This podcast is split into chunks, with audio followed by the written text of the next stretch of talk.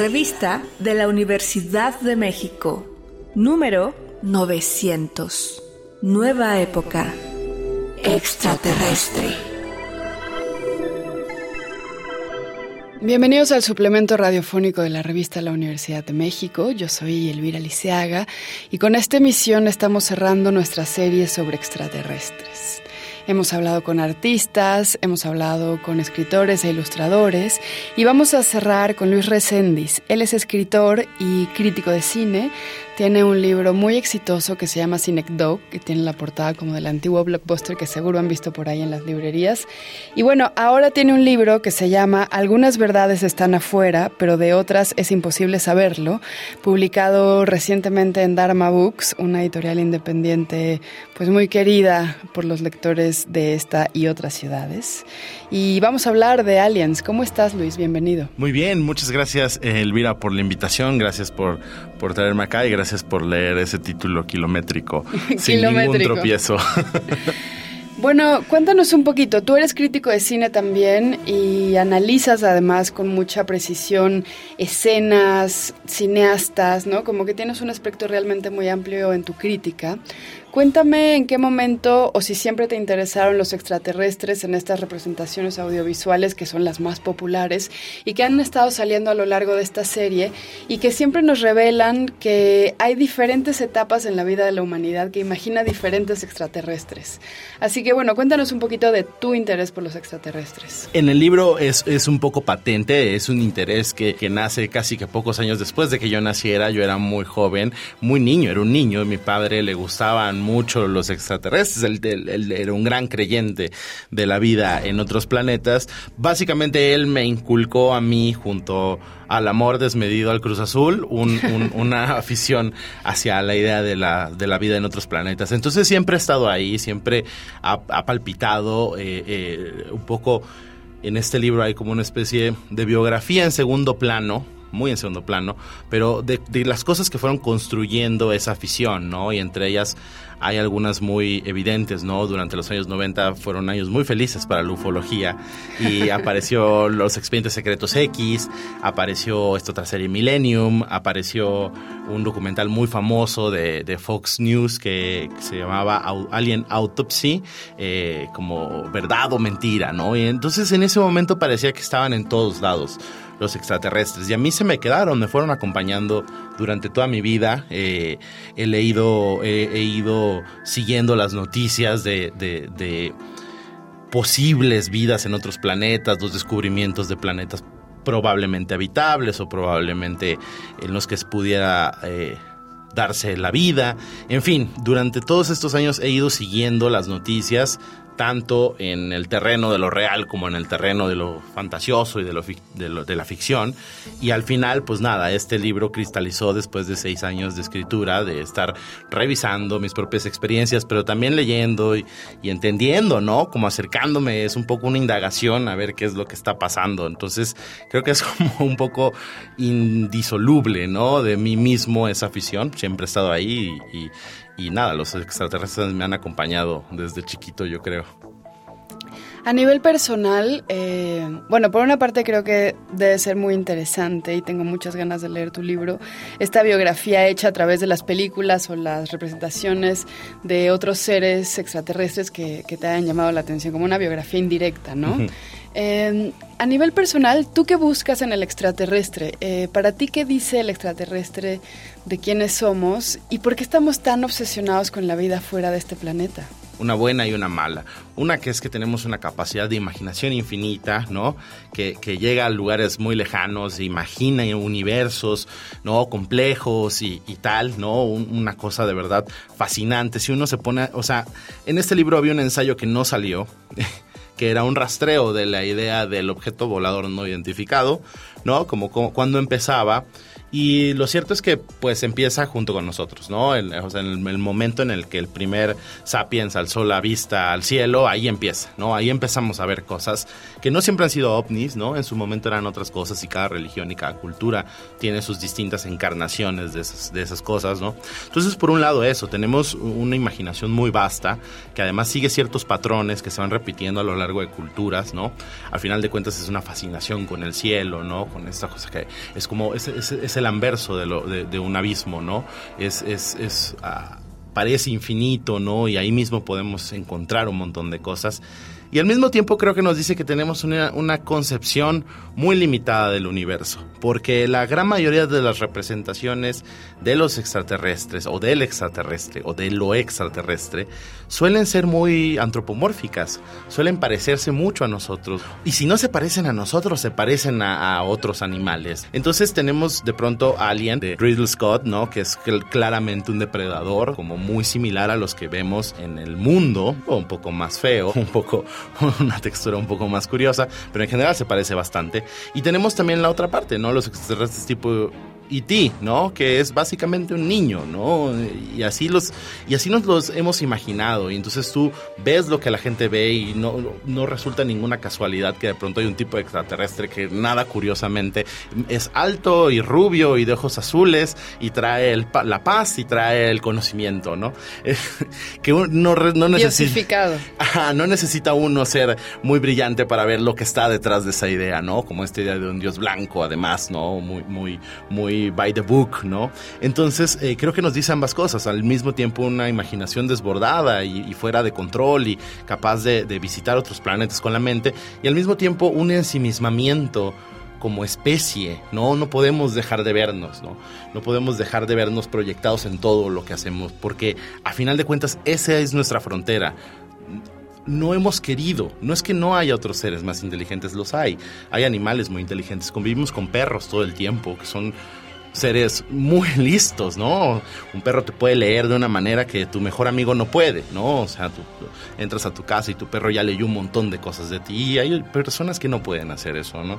Entonces vivimos en un mundo con repleto de inteligencia, pero nos hemos negado a verla en los otros por considerarlos inferiores, ¿no? Y entonces hemos decidido proyectar e inventar nosotros que son igual de inteligentes que nosotros, pero que no existen, pero que quién sabe dónde están. Y habla de, creo, de eso, de una arrogancia también, ¿no? O sea, un sentimiento de orfandad. Por un lado, buscamos hermanitos y por otro lado, una arrogancia tremenda porque queremos que esos hermanitos sean unas réplicas de nosotros mismos. Claro. Me llama muchísimo la atención la contradicción y cómo se completan estas dos ideas, ¿no? Como la imaginación casi sin límites y los límites muy concretos de nuestra capacidad de conocimiento o de exploración y de investigación incluso. Y también está en el título muy largo y muy interesante de tu libro, ¿no? Pero de otras es imposible saberlo. ¿Por qué esta imposibilidad se transgrede? ¿Por qué, por qué no se acepta como tal? ¿Por qué nos cuesta la incertidumbre sobre este tema?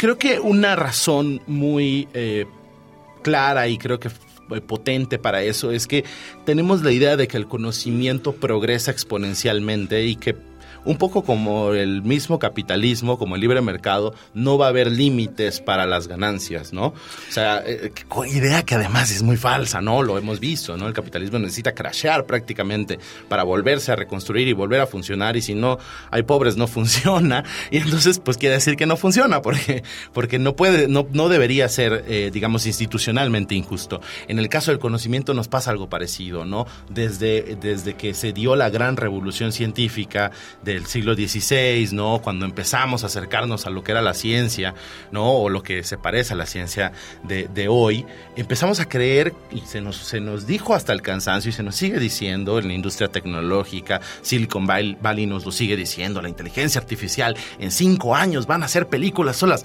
Todo eso no es cierto, ¿no? Y muchas de las grandes predicciones científicas no son ciertas, pero las tenemos internalizadas, ¿no? Pensamos que así va a ser. Entonces, nos resulta muy difícil como especie pensar que hay una frontera que no vamos a poder pasar. Sin embargo, esa frontera no la vamos a poder pasar. Es, es, es casi un hecho eh, que no vamos... De entrada hay un, hay un, y me voy a poner un poco cósmico aquí, pero hay un límite para la exploración espacial en caso de que lo logremos, porque no lo hemos logrado mucho, o sea, hemos avanzado en el sistema solar y hemos mandado cosas no tripuladas a otros sistemas, pero digamos, no, no podemos, nosotros no nos hemos podido desplazar más allá de la Luna, es, es a, donde hemos llegado, ¿no? y, y y así como, como hay un límite para esa exploración, no vamos a poder llegar más allá de determinado punto por la energía, porque el universo está creciendo, porque hay otras cosas que se están apagando y muriendo. Y entonces desde ahorita ya podemos saber cómo no, no vamos a conocer todo el universo, no vamos a conocer todos sus secretos. La física cuántica no los va a poder descifrar, no se va a poder pero no queremos aceptarlo. Queremos, queremos sentir que sí, que, que, no hay límite, que vamos a conquistar este universo. Y la verdad es que somos una parte muy pequeña de él. Y creo que hay una lección de humildad ¿sabes? Que no, no hemos querido aceptar, pero que está ahí al, al, alcance de todos y en el libro intento un poco extenderla, ¿no? Y hacer copartícipe a los demás de ella, que es como, no pasa nada tampoco, no todo necesita un final, no todo necesita una respuesta, hay que aprender a evitar lo incierto también, porque a final de cuentas no sabemos mañana si nos vamos a despertar o no, y acabamos de pasar por una pandemia que nos enseñó justo que todo es incierto. Entonces, nada, creo que, creo que es una lección de humildad que vale la pena abrazar para después, a partir de ella, construir más preguntas, nuevas preguntas y nuevos conocimientos. Claro, y seguir imaginando, ¿no? Pero bueno, anclada un poquito en esta palabra, en la humildad, ¿qué opinas tú de todo esto que está pasando? Porque al momento de la grabación de este programa, queridos Radio Escuchas, la noche anterior Jaime Maussan presentó dos cuerpos aparentemente investigados por la UNAM y otras personas presentaron pruebas de que hay vida extraterrestre en sus países. ¿Qué me dices de todo esto? ¿Qué te hace pensar? Bueno, o sea, podríamos irnos caso por caso. En el libro específicamente hay un ensayo dedicado a Maussan, que fue una figura muy importante en mi vida. Yo lo fui a ver cuando era un niño y fue una experiencia muy divertida y, graciosa en retrospectiva. Pero nada, o sea, podríamos irnos pieza por pieza de las personas que, que participaron, pero todas sus evidencias han sido puestas en duda, específicamente las de Maussan, pues bueno, eso es prácticamente un muñeco de papel maché. Entonces, ¿no? Pero, pero incluso Avilov, que estaba ahí, por ahí había un militar del Pentágono, nadie tiene las pruebas. Y eso es un hecho, ¿no? No existen las pruebas. Las cosas que se están diciendo en el Pentágono y las cosas que se habilitaron ahorita en el Congreso mexicano son, son pequeñas puertas de entrada de, políticos afines, ¿no? Que, que le abren la puerta de entrada a una audiencia, pero no son pruebas fidedignas, no están respaldadas por la ciencia. Y el hecho de que un político invite a alguien a hablar, a hablar al Congreso no significa nada más que un político invitó a alguien a hablar al Congreso. En los Congresos se han dicho cualquier cantidad de tonterías. Y no quiere decir que sean verdad. Entonces, nada, obviamente resulta muy atractivo para los medios colgarse y, nada, lo he visto. Me, me, parece que hay una, hay una dosis de humor, pero también de parte de los medios hay una dosis muy grande de irresponsabilidad. ¿no? O sea, me resultaba impresionante ver que los medios puedes ver 50 notas de lo de ayer y 45 no te van a decir, oigan, pero los extraterrestres no existen, estas pruebas no son... Lo que importa es dar la nota y decir que hay unos cuerpos y decir que Maussan. Entonces se vuelve algo un poco circense, ¿no? Que por otro lado creo que si en algún momento llegamos a comprobar que hay vida en otros planetas, Así va a ser también. Va a aparecer una nota en un lado y se va a perder porque lo que van a decir es que encontramos unas cosas que parecen gusanos, que a lo mejor son orgánicas. Y entonces dos años después va a haber un estudio que dice, sí, sí son orgánicas. Y se va a perder la nota. Y entonces, ¿sabes? Y entonces va a llegar un momento, si llega, en el que vamos a decir, ah, sí existe la vida en otros planetas, pero no son las cosas que pensábamos. Y resulta que se lleva constatando desde hace 20 años, tal y como pasó con los dinosaurios, ¿no? Que sabemos, ahora sabemos que las aves son dinosaurios, ¿no? Cuando, cuando yo era niño eso apenas estaba sugiriendo. Ahora ya lo sabemos, es un hecho, pero no se formó, no, no pasó ninguna revolución porque, porque así es el conocimiento científico, creo.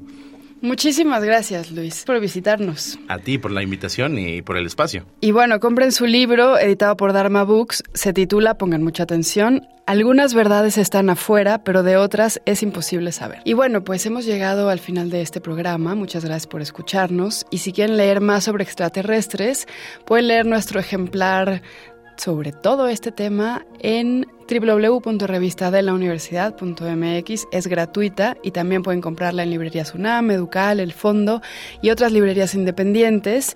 Y bueno, pueden escribirnos sobre este programa a arroba shubidubi y nos encuentran en Twitter, en Facebook y en Instagram como arroba revista-unam. Gracias a Miguel Ángel Ferrini, a Frida Saldívar, a Yael Weiss. Yo soy Elvira Liceaga y bueno, recuerden que este programa es una coproducción de Radio UNAM y la revista de la Universidad de México. Adiós. Consulta esta entrevista y las anteriores en radiopodcast.unam.mx.